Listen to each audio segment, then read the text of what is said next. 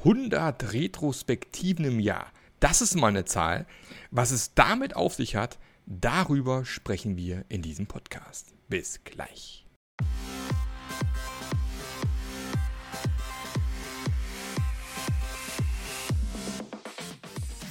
Der Passionate Teams Podcast.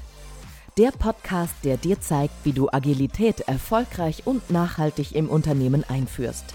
Erfahre hier, wie du eine Umgebung aufbaust, in der passionierte Agilität entsteht und vor allem bleibt. Und hier kommt dein Gastgeber, Marc Löffler. Herzlich willkommen zu einer neuen Episode vom Passionate Agile Teams Podcast. Und ich freue mich, dass ich heute jemanden dabei habe, der eine genauso große Leidenschaft für das Thema Retrospektiven hat wie ich.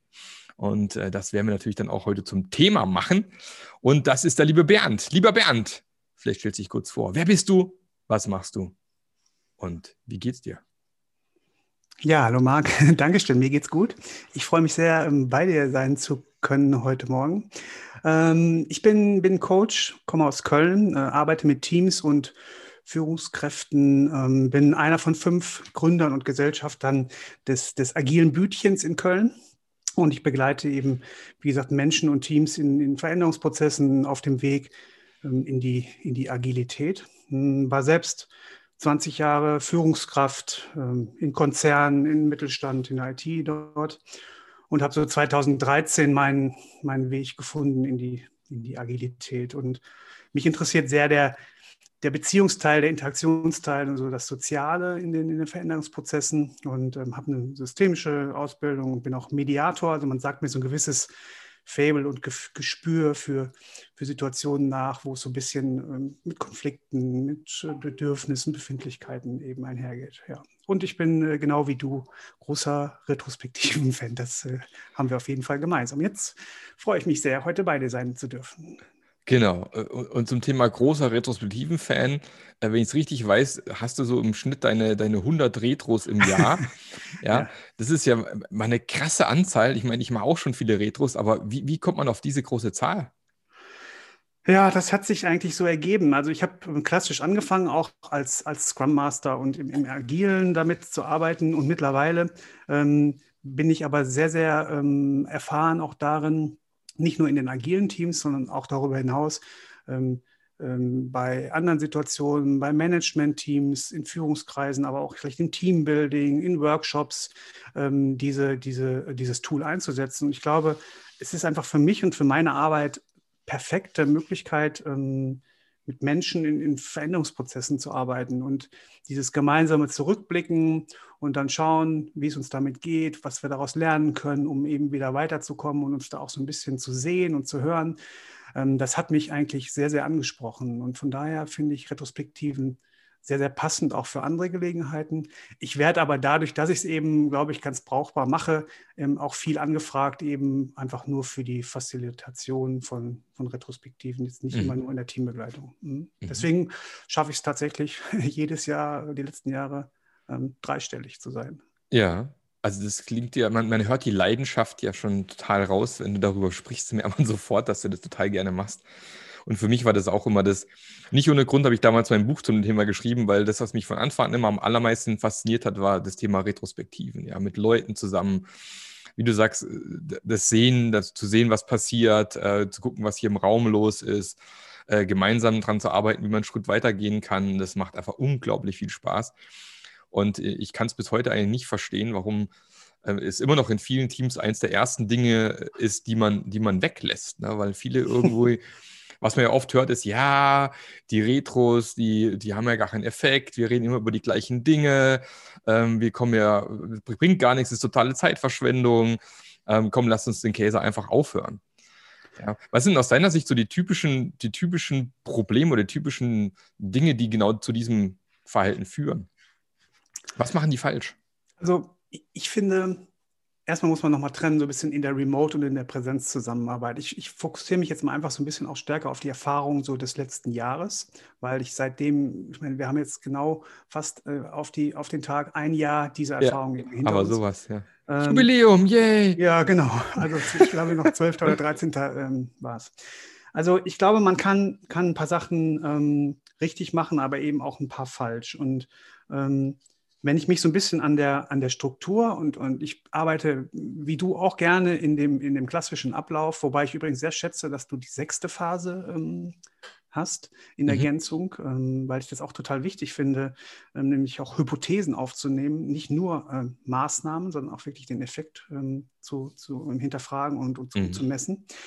Und wenn man sagt, in den verschiedenen Phasen kann man was richtig und was falsch machen, also was halt oft vergessen wird, finde ich, ist ähm, gerade am Anfang dafür zu sorgen, dass die Leute erstmal ankommen können. Damit meine ich jetzt nur nicht nur, dass wir dann irgendwie was Lustiges spielen, sondern dass ich erstmal einen Rahmen schaffe.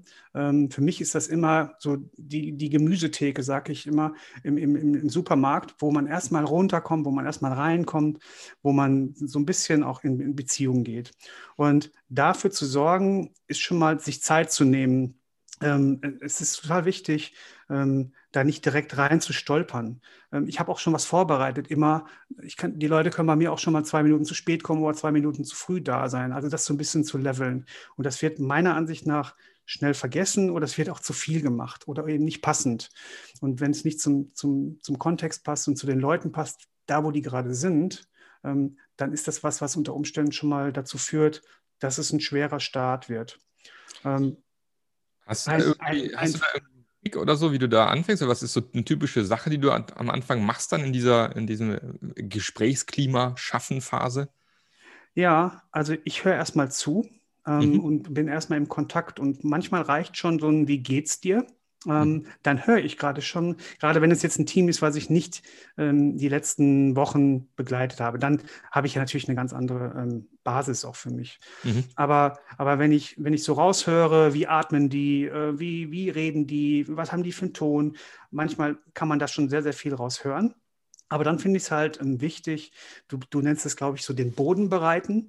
Ähm, mhm. Da kann ich auch sehr viel mit anfangen, ähm, dass ich einfach auf die eingehe und ähm, mit einfachen Mitteln jeden Mal zu Wort kommen lasse. Mhm. jeden Mal ähm, entscheiden lasse, wann mache ich die Kamera an. Natürlich ist das wichtig, dass ich die anhabe, aber ähm, ich sage auch, wir wollen darauf achten, aber findet selber für euch raus, wie das, wie das eben passt. Mhm. Und dann eben mit, mit kleinen Einstiegen, ähm, mit, mit Hashtags vielleicht zu arbeiten, mit einzelnen äh, kurzen ähm, Gesprächsbeginn. Ähm, oder auch zu sagen, wenn ich, wenn ich vielleicht so, ein, so eine unsichere Stimmung habe oder wenn ich merke, es gibt Konflikte, dann hilft es vielleicht auch zu sagen, wir machen mit so einem Hopes und Concerns vielleicht bei den Anfang. Ne? Dass mhm. man sagt, ich habe keine gute Erfahrung gemacht mit, mit Retrospektiven bisher. Ähm, mhm. Hören wir auch. Ich habe da einfach eine Befürchtung. Was, was könnte hier schlimmstenfalls passieren? Und umgekehrt genauso.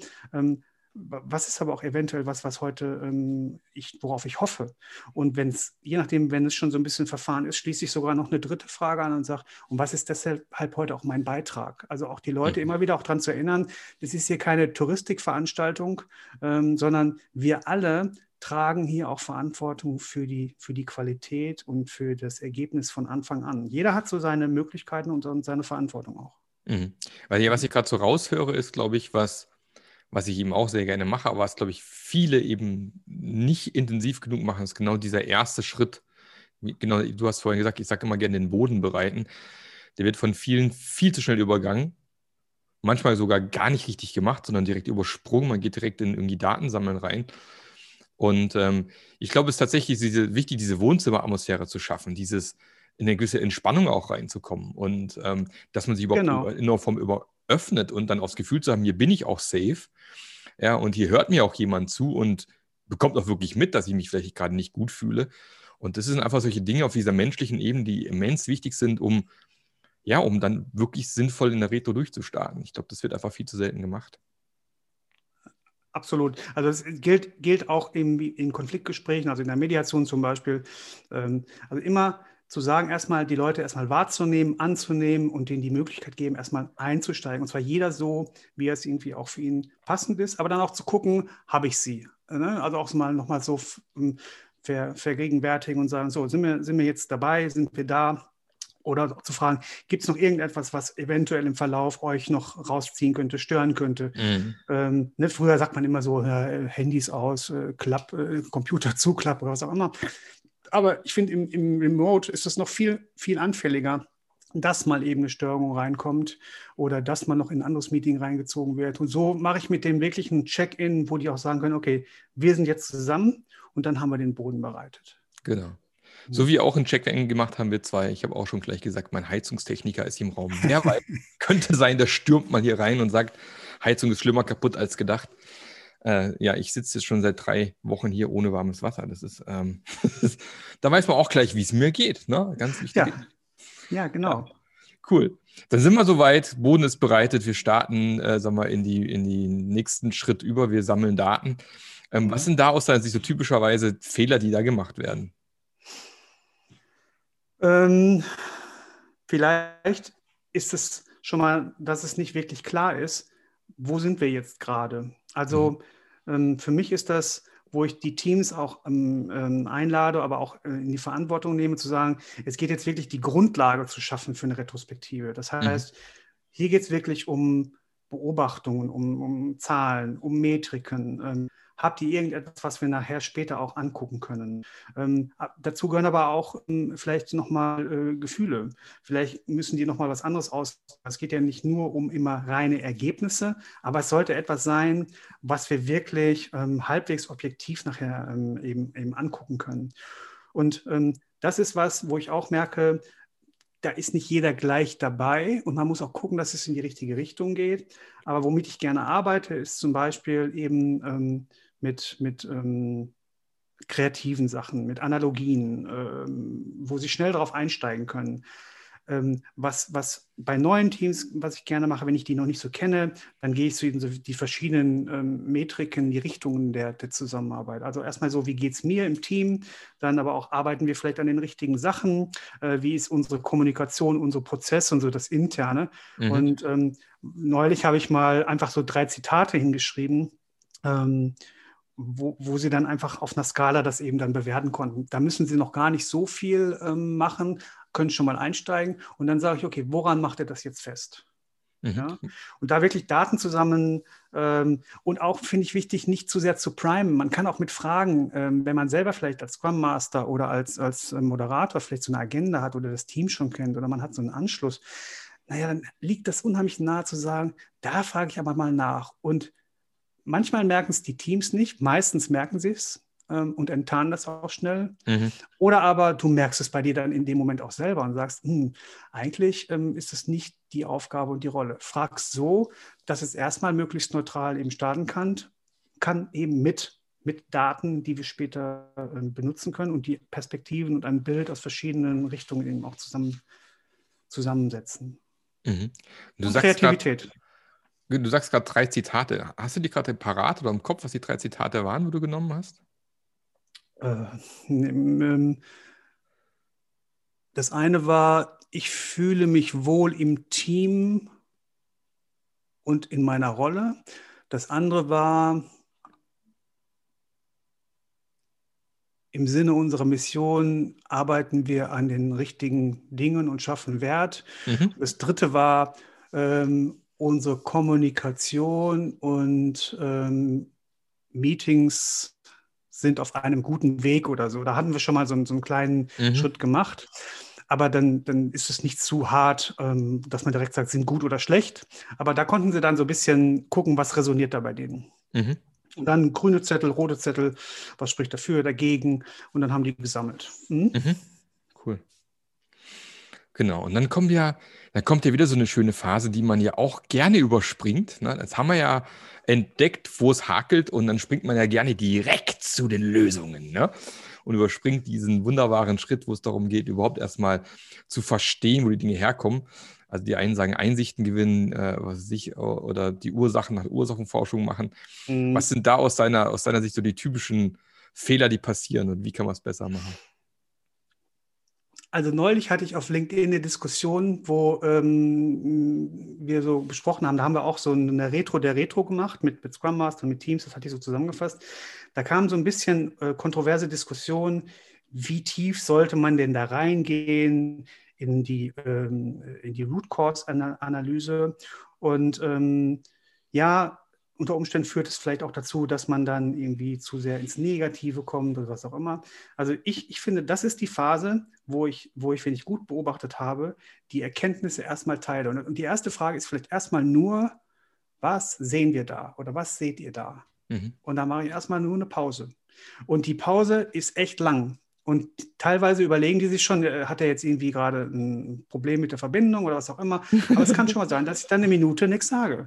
Okay. Oder wir machen ein Silent Writing. Aber wir gucken erstmal das, was wir aufgeschrieben haben. Da haben die jetzt eine ganze Zeit gesammelt. Und da ist noch nicht geclustert.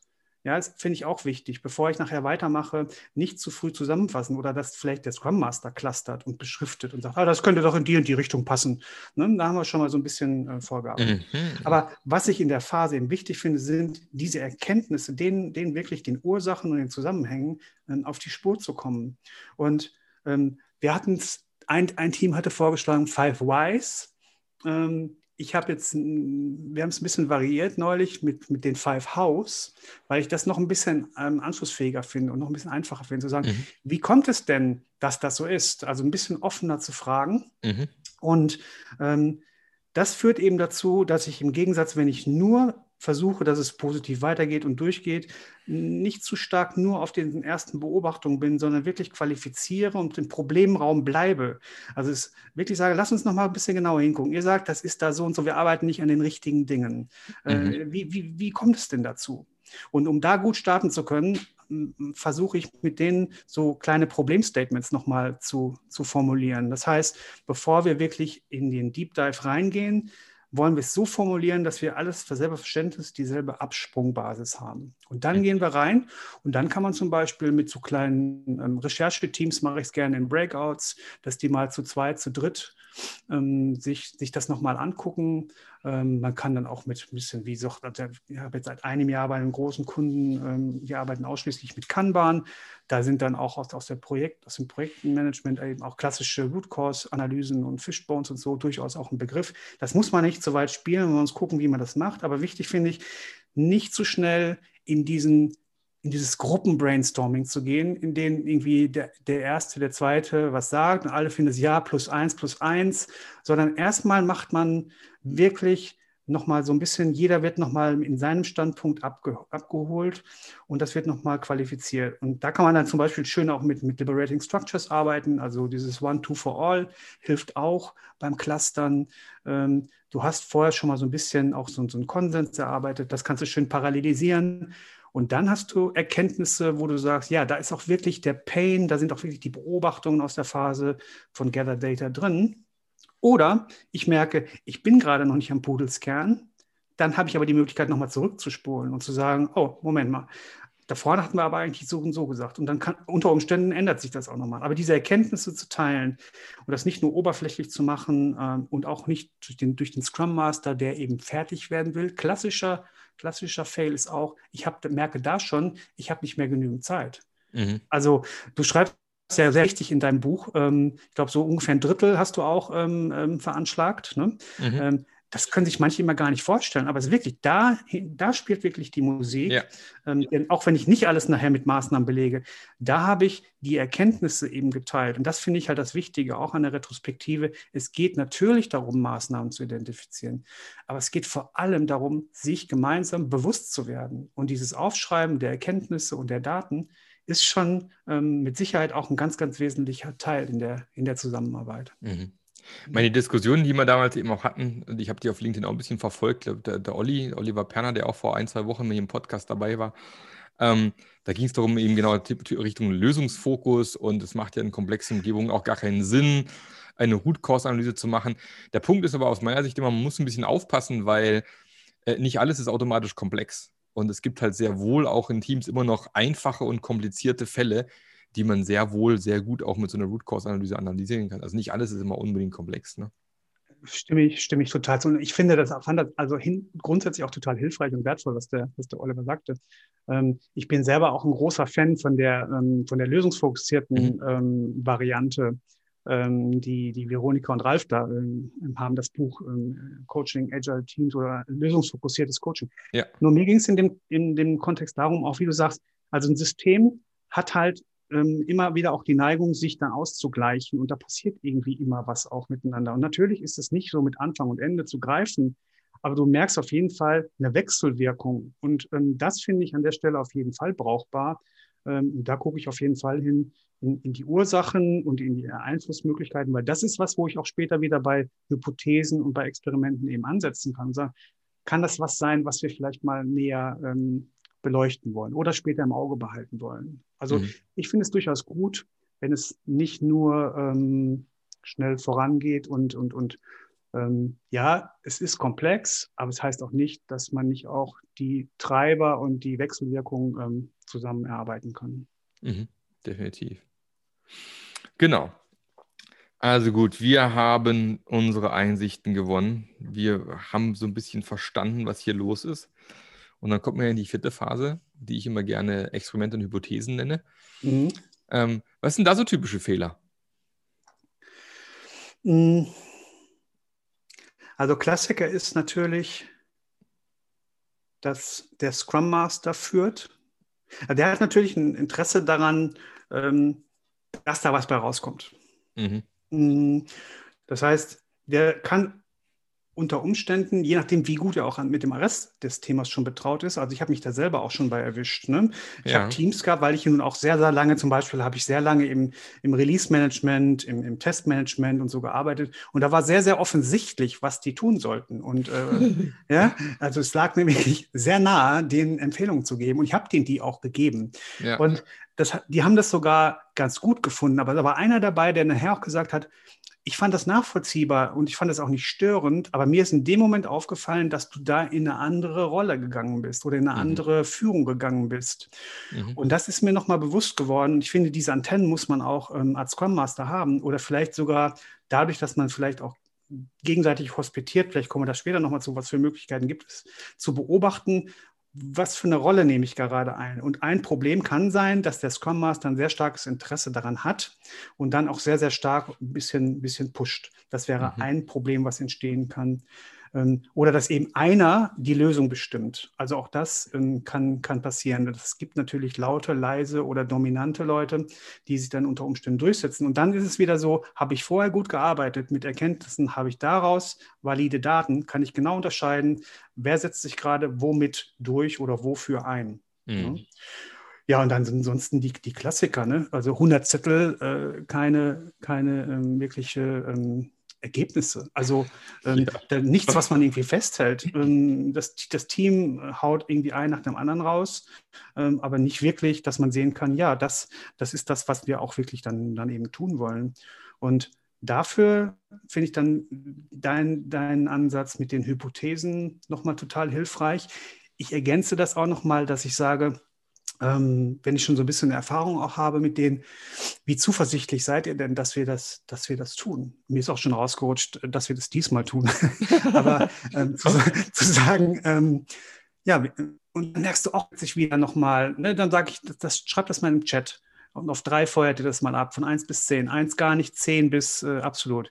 Und plötzlich siehst du, oh, oh, oh, das scheint entweder nicht das richtige Thema zu sein oder genau das Richtige, aber wir haben vielleicht noch nicht äh, so weit gearbeitet, dass wir so einen großen Schritt schon machen können. Vielleicht ist mhm. es dann eben ein Zwischenschritt.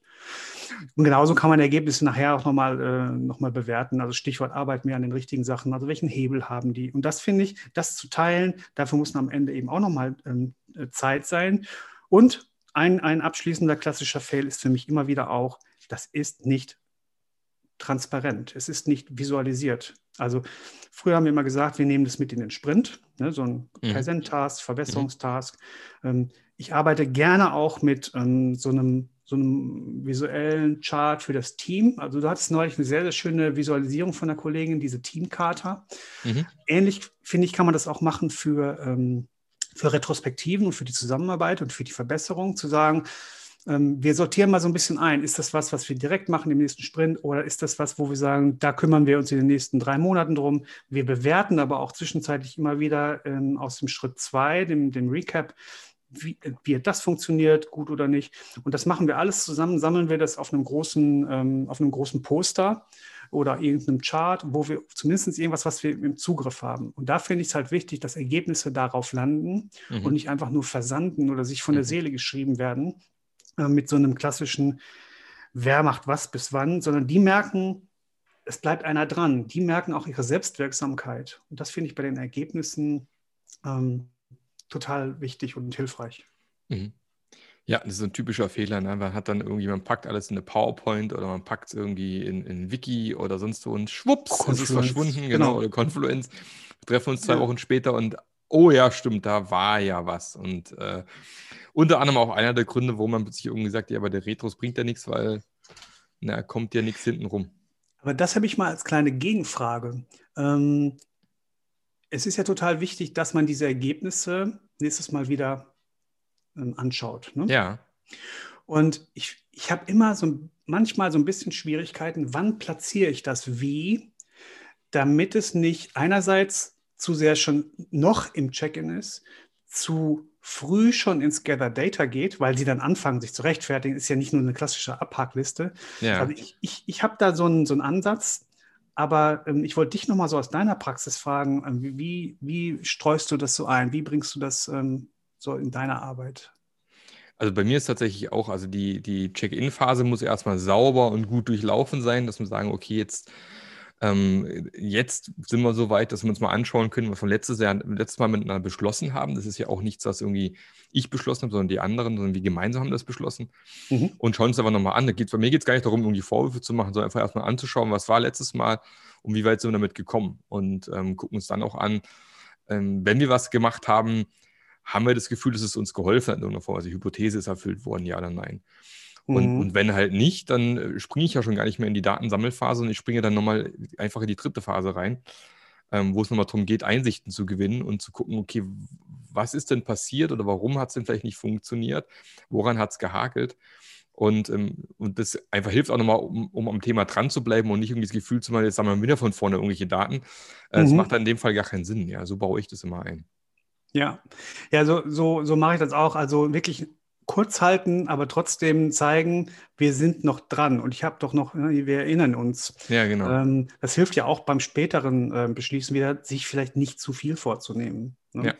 Aber das, das finde ich immer so eine, so ein bisschen so eine Gratwanderung, ähm, dass, ich, dass ich sie da halte, wo ich sie haben möchte und dass sie nicht zu sehr ähm, dann schon in das, in das Ausbüchsen kommen und das weitere Analysieren oder vielleicht sogar schon äh, das Verbessern der Verbesserungsmaßnahme. Also ja. Das finde ich immer so, ein, so einen kritischen Punkt ähm, und deswegen war, fand ich das nochmal noch mal interessant, was du jetzt gerade sagtest. Mhm. Ja, also was halt auch da hilft, dann in Beobachtung zurückzuspiegeln, sagen, Moment, ähm, ich habe gerade das Gefühl, wir rutschen schon wieder dort und dort ab oder so, lass uns doch mal ganz kurz dabei bleiben. Das kann eben auch extrem helfen. Also wenn man, das ist schon auch so ein bisschen, glaube ich, Erfahrung, die man mit der Moderation irgendwann entwickelt, dass man da drauf gucken muss. Ja, ja, ja das ja, stimmt. Ganz wichtig. Ja, und das ist einfach so ähm, Verbindlichkeit vereinbaren, auch sagen, das ist durchaus, hat auch durchaus ähm, einen offenen Ausgang. Das heißt jetzt nicht, dass wir es komplett, dass wir versagen, wenn wir diese Ergebnisse nicht äh, hundertprozentig abschließen, Richtig, sondern ja das ist einfach der nächste Schritt, den wir gehen wollen. Wir wollen, wir wollen ein, ein, ein Fokusthema setzen für, für den nächsten Sprint.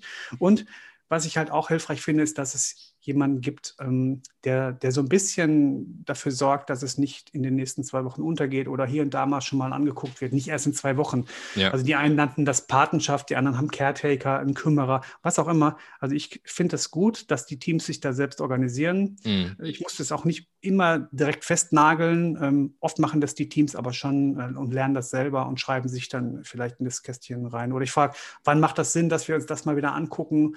Äh, vielleicht sogar schon vor der nächsten Retrospektive, damit die einfach so einen Schulterblick schon mal machen nach einer Woche mhm. vielleicht, ne? dass sie merken, ah ja, äh, da wollten wir doch was tun. Ne? Dann machen mhm. das nicht nur für den, für den, ähm, für den Moderator äh, oder den Scrum Master, sondern wir machen das eben, um wieder Erkenntnisse zu sammeln und, und zu lernen. Ja.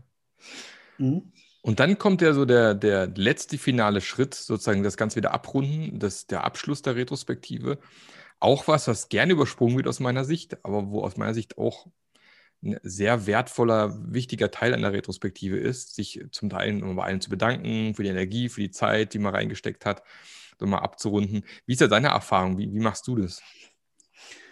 Also erstmal laufe ich auch manchmal in die Zeitfalle. Mhm. Ähm, jeder wahrscheinlich. Ich habe mir angewöhnt mittlerweile immer mit dem Team vorher schon fünf Minuten vorher zu vereinbaren, dass wir auf jeden Fall ein Closing machen. Mhm. Und manchmal habe ich auch schon, sagen die auch, ja, wenn wir fünf Minuten dran hängen, ist auch nicht schlimm, wir finden es auch wichtig. Aber vorne das nochmal zu ver, ähm, vereinbaren, mhm. weil ich finde, es ist nochmal eine schöne Rückkopplung, auch wenn du vorne mit Elementen der Prime Directive arbeitest. Ohne mhm. dass, also ich, ich teile da übrigens auch so die Sicht, es muss nicht immer als Thesenpapier an die Tür genagelt sein, aber mhm. es muss ein Grundverständnis geben, was ist uns wichtig und was steht dahinter. Ja. ja also ich bin da nicht sehr dogmatisch.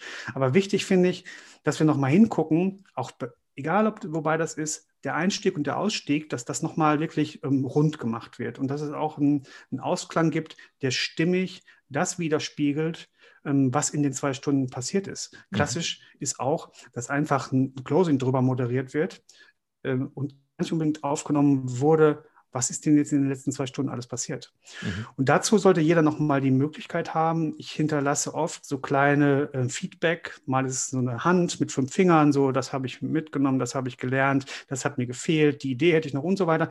Mal ist es eine, wenn ich wenig Zeit habe, auch wieder eine Skala, so eine äh, ROTI, also Return mhm. on Time Invested. Ähm, irgendwas, wo Sie nochmal ausdrücken können, ähm, was ist da gerade so passiert. Und ansonsten, wie du sagst, ähm, wertschätzen dass sie mitgemacht haben, wertschätzen, dass sie, dass sie offen waren, dass diese ähm, Kultur war, dass kleine Schritte vielleicht geklappt haben, um sie damit auch wieder einzuladen, ähm, sich beim nächsten Mal wieder positiv dem Ganzen überzustellen. Oder wie du sagst, wenn, wenn denken vorher, das kann man eigentlich weglassen oder es ist irgendwie negativ, auch mal zu sagen, ne, irgendwie war es jetzt nicht so schlimm und dann sagen die vielleicht so, hat uns sogar vielleicht was gebracht.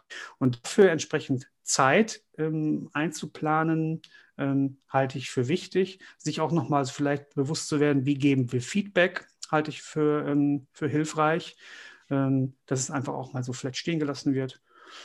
Ja, und dann immer wieder gucken, dass, dass es stimmig ist zu, zum Team und für die, für die mhm. Zeit, die wir vorher verbracht haben. Mhm. mhm. Genau, ganz wichtig, am Ende nochmal schön abrunden. Was ich gerne mache, ist immer eine Feedback-Tür.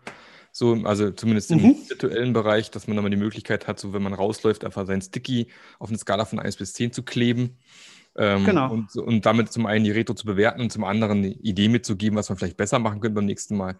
Was ja auch für uns dann als Moderatoren oder Facilitatoren dann nochmal ganz gut ist. Ich muss auch nicht alles davon übernehmen, aber es ist ganz gut zu sehen, was, was denn so hochgekommen ist an Themen, denke ich. Das ist ganz wichtig ich schöpfe da auch wirklich nochmal für mich raus. Also ich gucke mir das wirklich ähm, Punkt für Punkt an und ähm, äh, überlege mir nochmal genau, wie ist das zustande gekommen, was ist darüber gekommen, weil nicht immer hast du in dem Moment selber die Möglichkeit, auf der Metaebene zu gucken, wie wurdest du wahrgenommen, was ist passiert und dann hörst du da an der Stelle vielleicht nochmal ganz, ganz wertvolle Sachen. Mhm. Und ansonsten klare Empfehlung, ähm, begleitet euch in Retrospektiven. Das ist auch nicht immer einfach, weil es ja auch ein Vertrauensding ist fürs Team und auch für denjenigen, der sich, der sich dem stellt.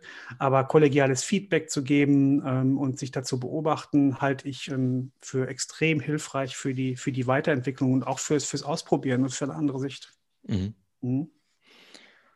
Jetzt sitzen wir ja alle gerade hauptsächlich im Homeoffice und sind am Arbeiten. Remote-Retrospektiven sind an der Tagesordnung.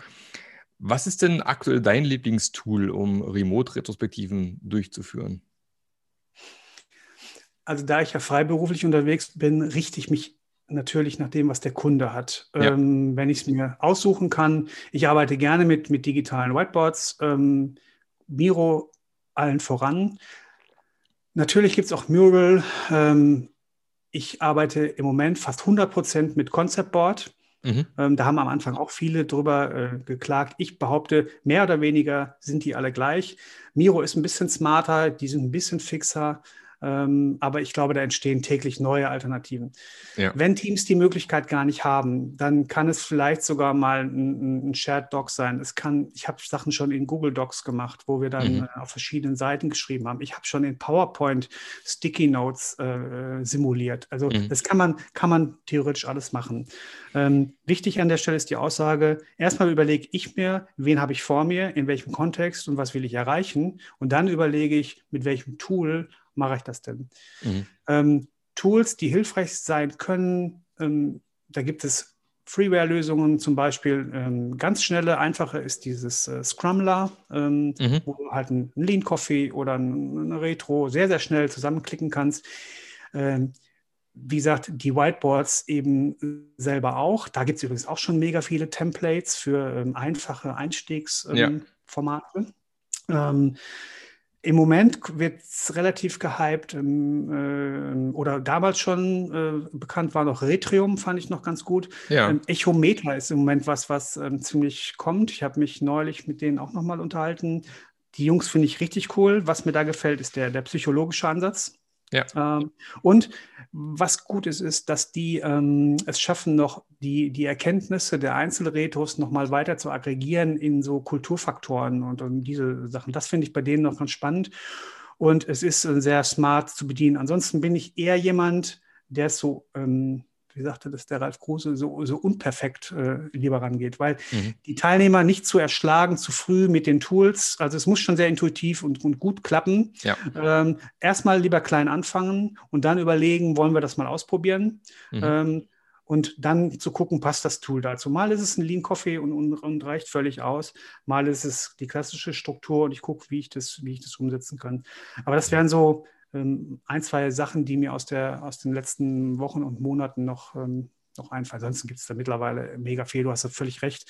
Diese Arbeitsweise und die Begleitung und die Umsetzung äh, didaktisch und methodisch wird uns remote noch über einige Zeit begleiten. Ja, mhm. sehe ich genauso. Ja, ich bin auch äh, ein großer Fan lange von Retrium gewesen. Äh, das habe ich schon vor Jahren genutzt, bei verteilten Teams vor allem. Ähm, ja. Aber ich muss mittlerweile auch sagen, ich bin mittlerweile auch eher ein Typ geworden, der diese Freiheit von diesen Whiteboards einfach noch viel mehr genießt, weil man dann einfach viel mehr Möglichkeiten hat, auch nochmal ganz frei, vielleicht ganz andere Sachen ausprobieren, wo ich halt bei Retrium oder bei anderen Tools doch sehr festgenagelt bin, das so zu tun, wie das Tool das eben vorschreibt. Deswegen mittlerweile genau. setze ich bei meinen Retros eigentlich wirklich mittlerweile äh, Concept Board, Miro, die beiden Tools eigentlich hauptsächlich ein und äh, habe da super Erfahrungen mitgemacht auf jeden Fall. Ja. Und, und neuen ähm, Moderatoren würde ich gar nicht unbedingt empfehlen, sich direkt so ein Tool zu nehmen. Also nehmt irgendetwas, wo ihr schon Sicherheit habt. Also wenn das Thema neu ist, das Team neu ist und das Tool neu ist, dann wird es irgendwie ein bisschen schwierig. Ja. Ähm, ich würde gucken, guckt, dass ihr da in eurer Kraft seid, in, eurer, in eurem Komfortbereich oder, oder euch zumindest keine zusätzliche Komplexität reinholt. Aber später was auszuprobieren, ähm, gerade auch in größerem Kontext zu skalieren und so, da kann man dann ähm, natürlich, also wie gerade bei mir, ich habe wirklich jede Woche äh, zwei, drei Retros. Ähm, ich würde es mir auch hier und da wünschen, äh, mehr Standardisierung und Automatisierung zu haben. Aber bei mir ist wirklich so, ich bereite mich wirklich mindestens zwei Stunden vor auf eine, auf eine Retrospektive mit einem Team. Und äh, die Zeit, die brauche ich auch. Ähm, und dementsprechend ist es nichts, was ich so mal schnell, schnell mache. Ich bin auch immer noch sehr viel mit handschriftlichen Notizen zwischendrin, die mir wichtig sind.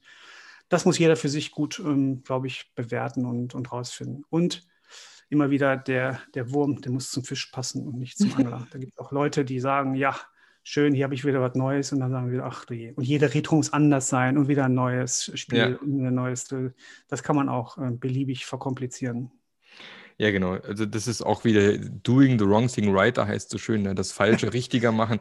Und nur weil du dauernd ein neues Tool in den Ring schmeißt oder neue Technik rein, deswegen wird es nicht unbedingt immer besser, ja. Weil genau. tatsächlich der wahre Effekt kommt halt daher, dass ich ähm, einfach das gut moderiere, gut den Rahmen halte. Das ist eigentlich wirklich, wo die, wo die coolen Retros am Ende herkommen, ja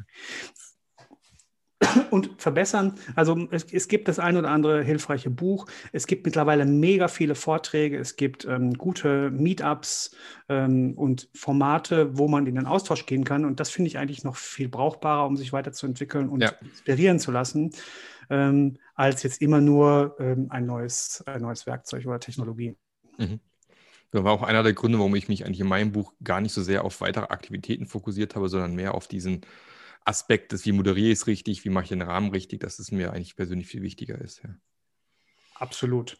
Genau. Wobei ich die Analogien, die du da hast, ähm, sehr, sehr schön finde. Also ich habe mir durchaus auch in meinen Anfangszeiten in deinem Buch äh, neben den Standardwerken hier von, von Esther Derby und der Rainer Larsen. Larsen ja. äh, mittlerweile, es gibt übrigens ein richtig cooles Neues, ich weiß nicht, ob du es schon gelesen hast, von der ähm, Eno Corey, dieses äh, Retrospective Fuck-Ups, das halte ich auch für klasse. Das kenne ich noch nicht. Das ist, cool. das ist relativ Cooler neu. Mhm. Ähm, ich, du kannst es ja vielleicht in die Show Notes verlinken, ich, ähm, ja. was die Hörer jetzt gerade nicht sehen können. Ich halte es dir in die Kamera. Ähm, Retrospective Anti-Patterns, okay, cool. Anti-Patterns. Ist mhm. ein wirklich toller Ansatz. Sie hat damit auf den, äh, mit bestimmten Talks schon angefangen vor zwei, drei Jahren und ist dann ermutigt worden, das nochmal aufzuschreiben. Ich finde es eine sehr, sehr schöne, differenzierte Sicht. Ist, ist so ein bisschen für die fortgeschrittenen ähm, Moderatoren oder ähm, Scrum Master geeignet, weil sie dann sehr, sehr schönen Ansatz hat und das kombiniert auch mit persönlichen ähm, Erkenntnissen und Ergebnissen. Mhm. Sehr, sehr nahbar und sehr, sehr sympathisch und eben aber auch sehr praktisch und gut. Hm? Oh, Bernd, ich könnte stundenlang mit dir weiterquatschen. ähm, deswegen zum, zum Abschluss meine, meine Abschlussfrage. Wenn ich noch nie eine Retrospektive gemacht habe und ich habe jetzt morgen meine, die erste Retro meines Lebens, die ich moderieren soll, was, ist, was sind so ein, zwei Tipps, die du mir mitgeben möchtest, abseits von denen, die wir schon bekommen haben, waren schon ein paar gute dabei. Aber was sind mhm. noch so, wo du sagst, nimm das noch mit und ähm, dann wird es klappen? Also die Struktur der fünf Schritte, ähm, sich als Agenda aufzuschreiben oder in deinem Fall, ich, ich glaube, ich würde im ersten Schritt mit den fünf anfangen, weil sie noch klarer äh, abzugrenzen sind, weil es ja. ja meine erste Retro ist. Und sich wirklich nochmal mit einem Satz dahinter zu schreiben, was soll da passieren, ähm, das halte ich für total hilfreich. Ähm, ansonsten kann es auch helfen, dass ich vielleicht erstmal, wenn ich ganz neu dabei bin, mit einem World Coffee, äh, mit einem Lean Coffee ähm, starte. Mhm. Dass ich erstmal sage, was, ähm, ich sorge auch dafür, dass wir ein Check-in haben und eine, eine, ähm, so in, gut reinkommen. Aber dann ist es vielleicht nicht ganz so strukturiert, sondern sagen erstmal, was, was bringt ihr denn so mit, auch mit ein, zwei Coaching-Fragen vielleicht mhm. zu, zu, ähm, zu arbeiten. Und da kann man sich durchaus mal so ein bisschen um, umschauen. Und weniger ist mehr und, und halte es einfach. Ähm, und ansonsten, natürlich gibt es den Retromat, den gibt es mittlerweile auch in Deutsch. Tolles ähm, ja, Tool, um sich inspirieren ja. zu lassen.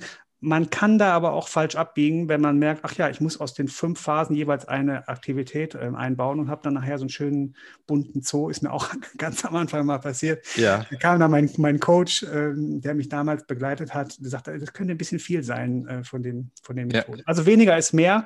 Sucht euch eine Sache raus, die euch anspricht und was sagt und orientiert euch an der Struktur. Was soll in welcher Phase ähm, bei rauskommen und arbeitet, arbeitet wirklich auf, auf ein Ergebnis Minimum hin, das ihr als Erfolgserlebnis am Ende auch mit rausnimmt. Super, Dankeschön, Bert. Ja, genau, beim Retromat noch ganz kurz Hinweis von mir. Das Problem ist halt, der würfelt so lustige äh, Aktivitäten durcheinander und die können halt nicht immer, sind nicht immer zwingend aufeinander aufbauend.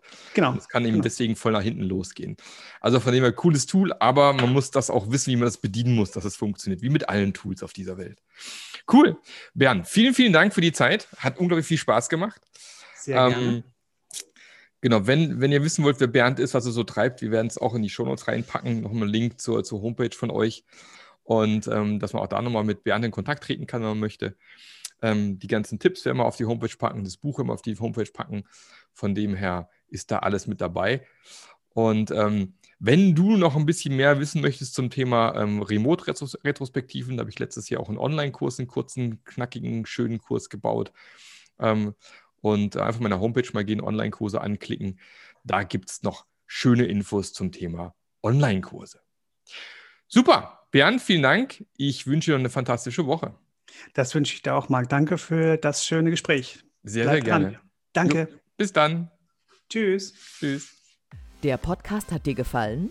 Dann sorge auch du für eine agilere Welt und unterstütze diesen Podcast mit deiner 5-Sterne-Bewertung auf iTunes. Und für mehr Informationen besuche www.marklöffler.eu. Bis zum nächsten Mal.